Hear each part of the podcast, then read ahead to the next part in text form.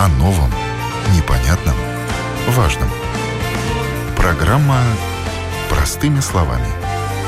На Латвийском радио 4.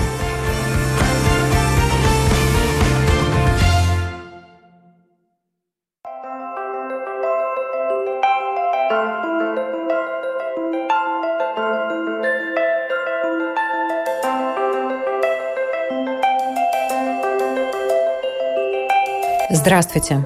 С вами Марина Талапина. Мы продолжаем рассказывать о затруднительных ситуациях, в которых оказались люди из-за коронавируса COVID-19 в Латвии. Как выписывают больничные семейные врачи, как их можно оформить в Государственном агентстве социального страхования, если нет интернета, а также о средствах и способах защиты, которые необходимы для того, чтобы посещать в случаях необходимости данные службы. Об этом мы говорим сегодня. В нашей программе «Простыми словами» сейчас прозвучит история о человеке, который получил серьезную травму еще в феврале и в связи с этим оказался на больничном. Он находится в группе риска, и ему надо остерегаться инфекций. И также для того, чтобы получить деньги, мужчине надо оформить продление больничного в службе социального страхования. Эту историю нам рассказала его знакомая, которая постеснялась назвать свое имя. Знакомый возвращался с работы и поскользнулся, упал. Сломал несколько ребер, впоследствии повредил легкие. В легких есть жидкость. В легких жидкость медленно уменьшается. Он лежал в больнице, сейчас он дома. Ему делали два раза дренаж э, в больнице. Вот. Но тем не менее все равно жидкость остается. Вот. И больничный лист продолжается. Больничный лист Б э, первый оформлял сам. Больничный продолжается, и после завершения нужно будет его оформить. Если у человека нет интернета и нет возможности выйти из дома, потому что травма серьезная, как оформить больничный лист в отделении ВСА. И сколько он уже провел на первом больничном и сколько на втором больничном? На первом больничном он провел, по-моему, 15 дней, а на втором уже месяц. И больничный будет продолжаться, потому что рентген показывает, что вода в легких еще есть.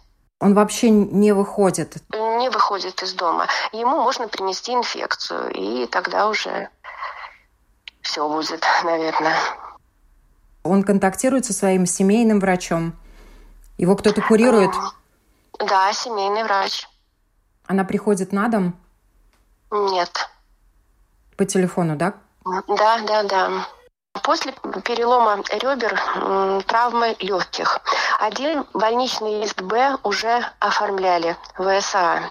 Второй больничный лист продолжается. Как мы можем его оформить? Если у человека нет интернета, если он не может выходить на улицу, так как небезопасно с данным диагнозом. Что делать? Возможно, что можно по телефону как-то это сделать.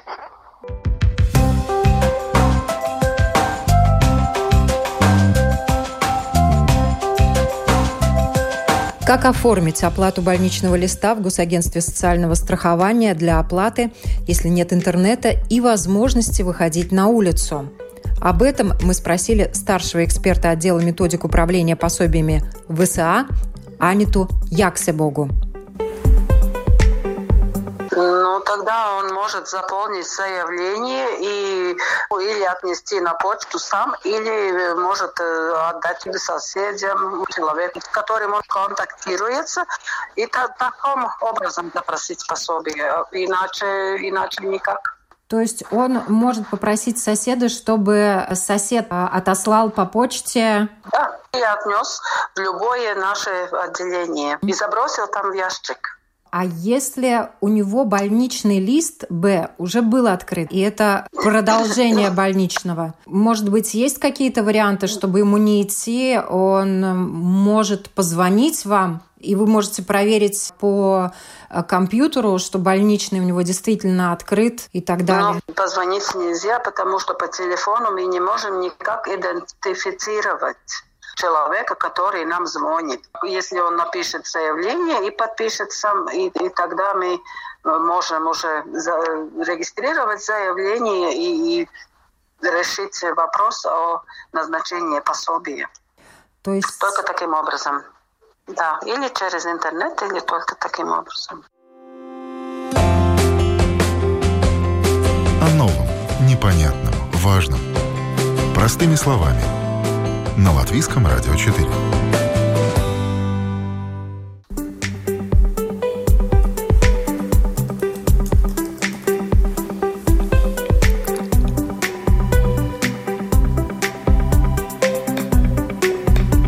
Сожалению, не все отделения Государственного агентства социального страхования оборудованы в соответствии с правилами, которые необходимо соблюдать в условиях пандемии коронавируса COVID-19. В частности, по сообщению клиентов отделения ВСА, который находится на Марупас-1 в Риге, помещение для клиентов очень маленькое. Ящик, где можно оставить заявление на пособие или оплату больничного листа после трех часов дня – переполнен. Нет дезинфицирующих средств и одноразовых перчаток на столе со стендом для бланков. Также никто не контролирует входящих и выходящих людей из самого здания. Это еще раз указывает, что в подобных ситуациях люди должны позаботиться о своей защите сами. Как это можно сделать, и также о том, как выписывают больничные листы семейные врачи, в интервью Латвийскому радио 4 рассказал практикующий семейный врач Евгений Бондинс. Порядок выписывания больничных в связи с ограничениями, которые необходимо соблюдать из-за коронавируса. То, что распространяется на семейных врачей. Что вы можете, что вы не можете и что должны учитывать пациенты. На сегодняшний момент ситуация следующая. Были приняты поправки касательно выписывания больничных, и они в первую очередь касались людей, которые должны были соблюдать карантин по приезду. Это казалось некоторой профессией. Для этой группы людей мы могли выписывать больничный удаленно, то есть без осмотра. Вторая группа – это люди, которые уже заражены вирусом, то есть это подтверждено лабораторными анализами. Об этом сообщает эпидемиолог телефонно врачу, и на основании этого мы можем открывать больничный лист, не осматривая пациента. И третий вариант – это лица, контактировавшие с зараженными больными, то есть с людьми, которых уже подтвержден диагноз коронавируса. О них тоже сообщает эпидемиолог, и на основании этого выписываем больничный. Принимаю внимание то, что уже прошло две недели с тех пор, как закрыли все границы, поэтому у людей срок карантина вышел уже сегодня. Поэтому остались только два случая, в которых мы имеем право выписывать больничные без осмотра пациента. Это если человек болен коронавирусом или если он контактировал с человеком, который заражен коронавирусом. В обоих случаях нам необходимо звонок эпидемиолога. В других случаях больничный выписывается в обычном порядке, то есть после осмотра пациента на дому или очно в клинике. То, что касается людей с хроническими заболеваниями, которые у вас на учете и которые регулярно к вам приходят, и также люди, которые находятся в группе риска, и им любой выход на улицу и контакты с людьми, которые, может быть, заражены, может быть, не заражены, все равно они так или иначе подвергают себя риску. Им все равно надо прийти к семейному врачу, врач должен провести осмотр, либо врач э, может выехать на дом, да? Именно так. Э, на сегодняшний день ситуация не изменилась. Как я говорил, всем этим лицам необходимо визит врача. Либо в клинику, либо врач идет к нему. Никаких э, послаблений в этом смысле нет. И согласно законодательству и законам Кабинета министра, мы не имеем права без их обследования выписывать больничный или как-то его продлевать. Много людей стали обращаться из-за того, что необходимо самоизолироваться и так далее, именно по телефону звонить за консультациями. И как вы, семейные врачи, на это реагируете? Однозначно. Нагрузка с точки зрения разговоров по телефону выросла в разы. То есть люди меньше стали обращаться очно, но это хорошо. Но, однако, звонков очень много по разным причинам. Хронические заболевания, рекомендации по изменению терапии, выписывание каких-то простых вещей при острых заболеваниях. Да, то есть я бы сказал, что я большую часть времени сижу на телефоне и отвечаю на звонки. То есть нагрузка в любом случае у семейных врачей возросла. Так вот, если пропорционально в сравнении с более спокойными периодами? Я сказал, что во многих э, клиниках и до этого люди много звонили, то сейчас этих звонков стало в несколько раз больше. То есть если и так медсестры и врачи часто сидели на телефоне, то сейчас вместо того, чтобы принимать, в принципе, освободилось время еще больше консультировать. Да, нагрузка поменялась. То есть ты не видишь человека, но ты теперь все больше и больше с ним говоришь по телефону. Ну, естественно, если за консультацией обращались, то, получается, люди, естественно, за эти консультации не платят. Конечно. А, есть поправки касательно консультации людей, заболевших коронавирусом. Да, то есть там фигурируют определенные суммы, которые могут доплачивать семейным врачам. За все остальные консультации нет, конечно, не доплачивать. То есть это входит в капитационные деньги. То есть это... Людей, которые находятся в группе риска с хроническими заболеваниями, если им необходимо посетить э, семейного врача, общественные места, магазин, почту и так далее, как они могут себя обезопасить? Какие есть средства защиты? Если мы концентрируемся на средствах защиты, то их не так много, но они достаточно эффективны. Первое, важно понимать, что вирус передается через капельки жидкости, то есть это слюна, по воздуху. А, поэтому, чтобы поймать этот вирус, вы должны вдохнуть вот эти мокроты э, больного человека. В нормальной ситуации это до двух метров. Поэтому дистанцирование одно из самых простых и наиболее эффективных методов. Если к этому прибавить использование маски, даже самой простой, она уже задерживает большую часть э, слизи. И добавить к этому очки, или вот если видели, сейчас в магазинах используют, в принципе, в клиниках используют такие, как, э, ну, наверное, маски, наверное, будет правильно сказать, как у сварщиков. То есть они защищают также и слизистую глаз, потому что вирус может также попасть э, в глаза и через слизистую глазного яблока попасть в кровь и заразить человека.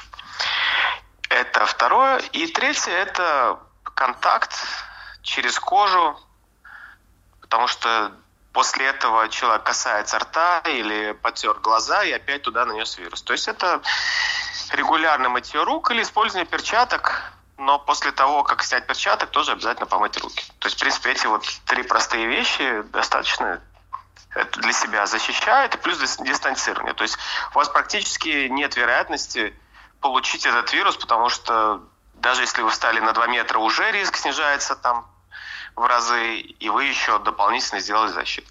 Если мы говорим о оптимальной защите, то, конечно, это респираторы с специальными батерицидными фильтрами. На сегодняшний день их завезли в Латвию, но они будут предоставлены только медикам. Но, как я говорил, и простые средства очень эффективны. То, что касается опыта других стран, Китая, где они побороли этот вирус, то именно вот такие способы защиты привели к позитивному результату. Маски бывают разные. Как выбирать маски, где их можно приобрести? Вы, наверное, сами сталкивались, и я думаю, что вам тоже много пациентов задают этот вопрос. Ну, конечно, если мы говорим о защите, то важно подбирать маску наиболее прилегающей к коже лица, закрывающая нос и, и рот. Ну, то есть в данном случае это либо респиратор, либо это если маски, то они достаточно плотно прилегают. Где купить? Какой-то момент был дефицит. Сейчас э, Китай активно всем помогает, присылает. Потом, насколько знаю, вот на этой неделе проблем уже точно не должно быть с масками. Как я говорил, они не защищают стопроцентно от вируса, но чем плотнее, чем больше прилегает, тем меньше вероятность попасть мокроту чужого человека на вашу слизистую. И второе, важно учитывать, что эти маски больше двух часов не работают. То есть после этого они пропитываются слизью или слюной самого человека, то есть человек дышит, он выдыхает слизь, и она забивается, после этого она больше не работает. Поэтому ее важно регулярно менять. Ну, то есть, в принципе, человек в маске, он безопасен для окружающих, да, но опасность для него э, все-таки имеется, для него самого, да?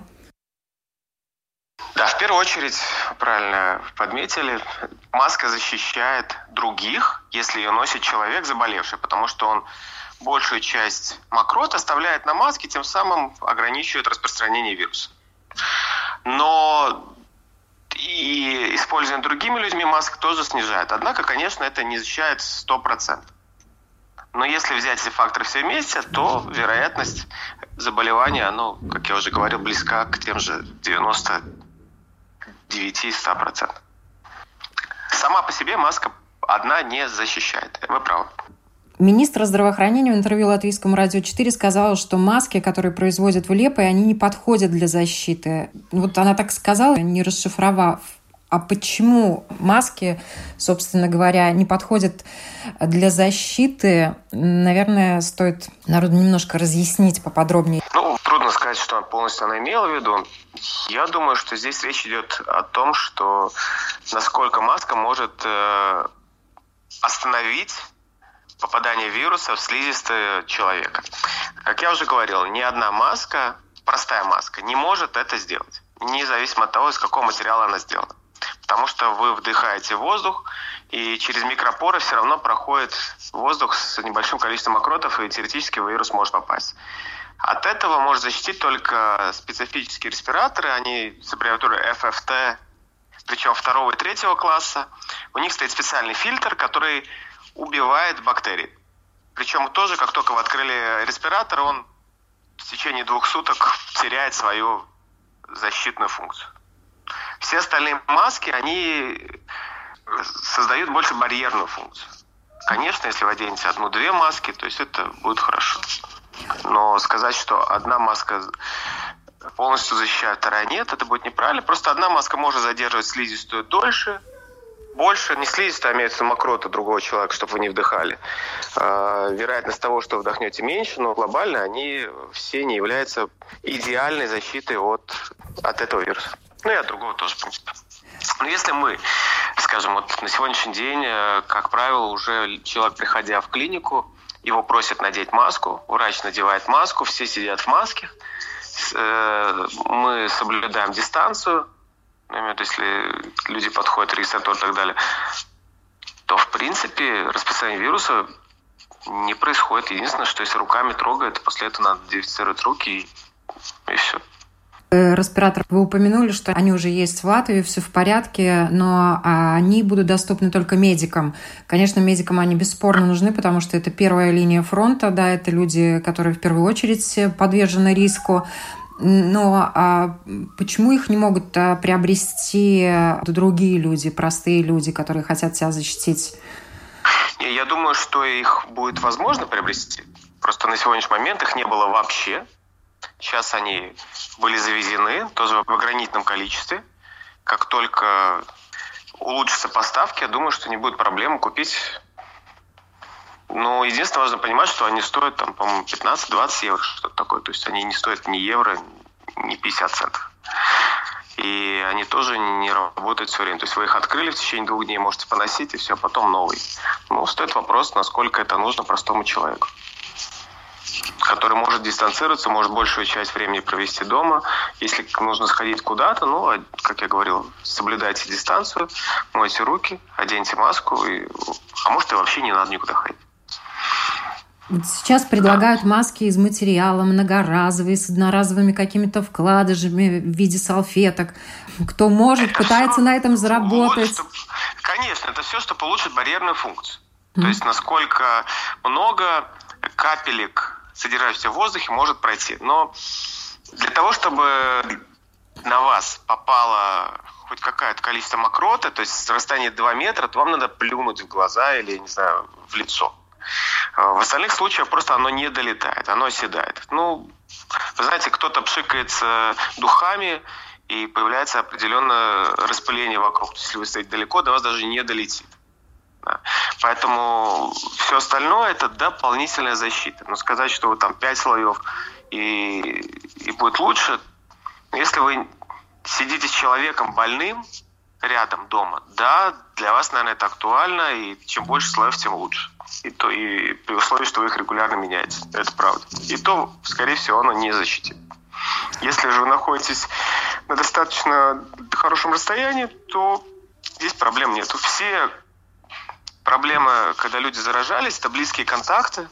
Это не просто шел по улице, мимо кого-то, он меня чихнул и заболел. Нет. Это близкий контакт, посмотреть, зубные врачи, это контакт с э, больными людьми, то есть какие-то беседы, это близкие какие-то совместные деятельности. В почтовых ящиках э, люди находят листки с рекламой, дезинфекторы для рук и медицинские маски, бесплатная доставка. В Фейсбуке очень много объявлений, шью маски, дизайнеры начали уже шить дизайнерские варианты масок, да, и как правильно выбрать, на что обращать внимание и вообще можно ли э, это делать через интернет и покупать маски с рук? Ваши рекомендации? Хороший вопрос.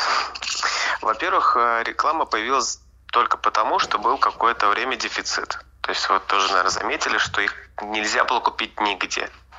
Сегодня, ну, это уже доступно, соответственно, тут реклама уже, скорее всего, меньше будет играть роль.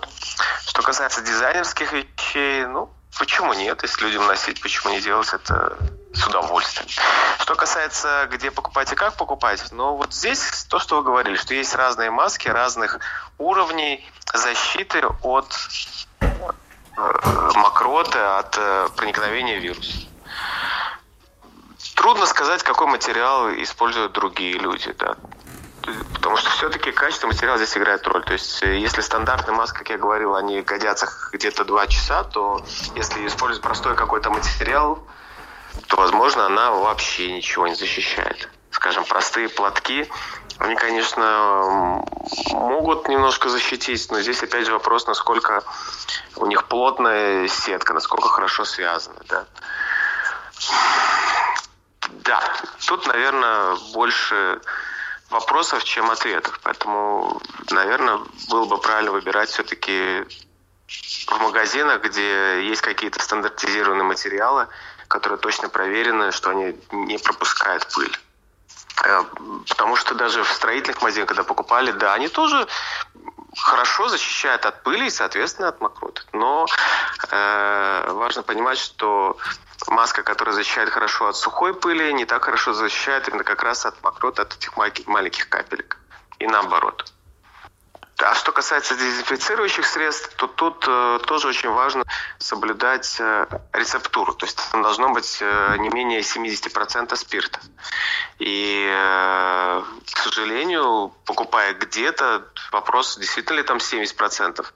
Ну и давайте будем честны, у кого есть возможность создавать дезинфицирующие средства на основе спирта, кроме как виноводочных, наверное, э, производственных э, масштабах, то есть это как Латвия с бальзам. Есть на основе хлора делают, да, но там тоже есть определенная рецептура, сколько, какая концентрация была. Поэтому здесь э, есть стандарты, есть... Почему долгое время у нас тоже в Латвии там пропало все и не было. Вот сейчас Латвия с Балзамс выпустил свое, и есть на основе хлора закупили тоже, оно продается уже. Все остальное, ну тут я бы сказал, что больше вероятность подделки, то есть и просто развода на денег. А можно ли самим сделать э, маски в домашних условиях и каким-то образом там развести, если действительно есть составляющие спирт медицинский? Да, почему нет, конечно. Дезинфицирующие средства, да? Да, там, ну, да, то есть развести, я думаю, не проблема, если у вас есть спирт запасы вдруг. Что касается сделать маски, ну, теоретически несколько слоев и простого материала тоже может защищать. Просто вопрос, э, как долго. Ну, если вернемся к тому, что это не единственный способ, не единственное средство, как я говорил, маска – это плюс дистанцирование. То есть, если вы живете с человеком, который болеет коронавирусом, вы можете обмотаться ну, и, скорее всего, все равно можете заболеть, так скажем. А, и важно понимать, что не только маска и очки. Все почему-то думают о маске, но глаза, слизистая через нее достаточно часто попадает вирус внутрь. Поэтому очки, либо какая-то защитная пленочка, ну, в принципе, годятся и солнечные очки, годятся и, и просто, я говорю, как э, щитки впереди. Люди по-разному смотрят. То есть это уже спасает маска плюс щиток и все. Да. В домашних условиях можно несколько платков. Просто важно потом их, чтобы вирус убить, видите, нужно ведь его либо тогда стерилизовать, что в домашних условиях, наверное, невозможно, либо, ну, выкидывать платки тоже, согласитесь, не самое лучшее средство. Поэтому, наверное, это маловероятно. Да, вы пришли домой, вы этот... То есть маску как? Вы с ней походили и уничтожили. Выбросили мусорник, потом его внесли. А вы пришли домой, ну, скажем, какой-то платок, вы его сняли, вы его постирали, не факт, что вирус умер. Вопросов много. Вы как семейные врачи, все равно же э, с пациентами контактируете. Как вы защищаетесь? Хватает ли вам средств защиты и кто вас этим обеспечивает? Ну, долгое время не было. Так же, как и у всех, и у семейных врачей не хватало масок, конечно. А, ситуация улучшилась на прошлой неделе. То есть, ну, в данном случае мы используем щитки, такие пластиковые, которые защищают, то есть создают уже барьер такой видимый, плюс отдельно маску, плюс регулярное мытье рук до пациента, после пациента, ну, в течение даже осмотра я несколько раз мою руки. И просьба использовать маску пациенту. То есть он пришел, он уже использует маску. Соответственно, то есть мы уже ограничим его распространение его мокроты в клинике. Ну и стараемся, конечно, э, людей с подозрительными симптомами направлять напрямую уже тогда на проверку коронавируса, прежде чем он приходит к нам. Но сейчас те, кто сидели на карантине, я говорю, с этим было проще, или кто-то знал, что вот он заболел и возможен контакт. Но в будущем, наверное, это будет все делать сложнее и сложнее, потому что смешается уже болезни, связанные с коронавирусом, и простые инфекционные заболевания. Поэтому, ну, так же, как я и говорил, использование защитного щитка и маски. Ну вот будем, сейчас будут предъявлять то, что у нас кончились эти респираторы. Когда будут респираторы, конечно, это будет лучше. То есть тогда ты можешь защитить себя еще больше.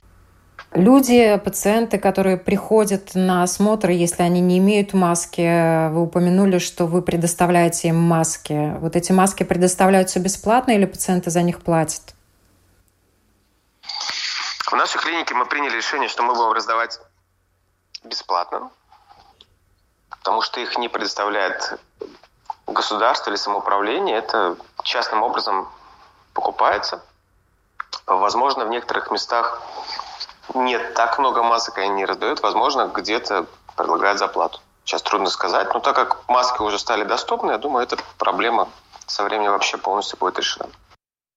И, может быть, стоит напомнить, э, что эти маски годятся только буквально на пару часов. Через каждые сколько часов их надо менять? Два часа, не более. Обычно в течение двух часов. Этого вполне достаточно, чтобы посетить какой-то магазин, или если вдруг нужно пересечь какую-то многолюдную улицу, не знаю, столпотворение в лесу. Поэтому все время сидеть в маске или ходить, как я вижу, некоторые идут по улице, где никого нет в маске, совершенно бесполезно. В транспорте, да, перед тем, как войти, вы можете, если все будут в маске, то, соответственно, они ограничат распространение вирусов между собой. То есть человек, одевая маску, предлагая другому одеть маску, могут себя обезопасить. Себя и другого. Именно так. Мы все оделись, и каждый остался при своем. И минимализировали риск заражения друг друга. Да. То есть, если мне нет, есть необходимость сейчас посещать человека на дом, я на всякий случай одеваю маску. Не потому, что я болен, но теоретически я могу быть болен. То есть, существует такая вероятность. Поэтому это честно и этично одевать маску. О новом, непонятном, важном. Простыми словами. На Латвийском радио 4.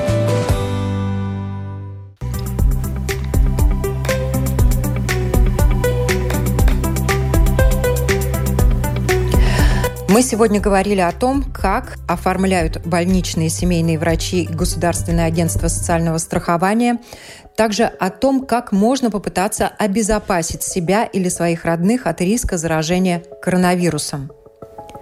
Обязательный карантин и другие ограничительные меры, введенные почти во всех европейских странах, уже помогли сократить потенциальное число жертв коронавируса почти на 60 тысяч человек.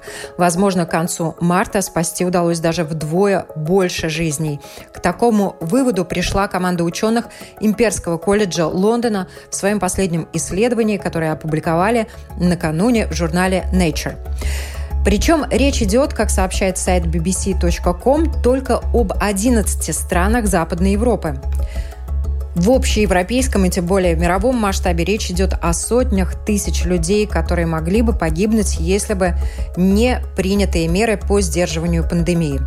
Также накануне э, появилась еще одна важная публикация в журнале Lancet. Там приводятся новые, самые точные на сегодняшний день данные о течении болезни и подводится пока еще не слишком оптимистичная статистика. В частности, Авторы статьи посчитали, что от появления первых симптомов COVID-19 до полного выздоровления проходит в среднем почти 3,5 недели.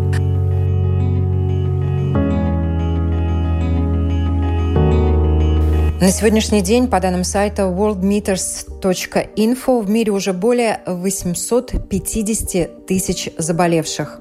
Больше 40 тысяч людей погибли от коронавируса, и это составляет около 5%. Также сообщается о том, что цифры, которые свидетельствуют о полностью выздоровевших от коронавируса, приближаются к 200 тысячам. И еще одна новость. За последние сутки в мире э, родилось больше 350 тысяч детей, а в целом с 1 января этого года в мире уже почти 35 миллионов новорожденных. Прирост населения в мире в этом году составил уже свыше 20 миллионов, и это свидетельствует о том, что жизнь на нашей планете Земля продолжается. Поэтому берегите себя и своих близких. Пишите нам свои истории на WhatsApp программы «Простыми словами» 25 905 147. Задавайте вопросы нашим экспертам, предлагайте темы. Мы работаем для вас. С вами была Марина Талапина.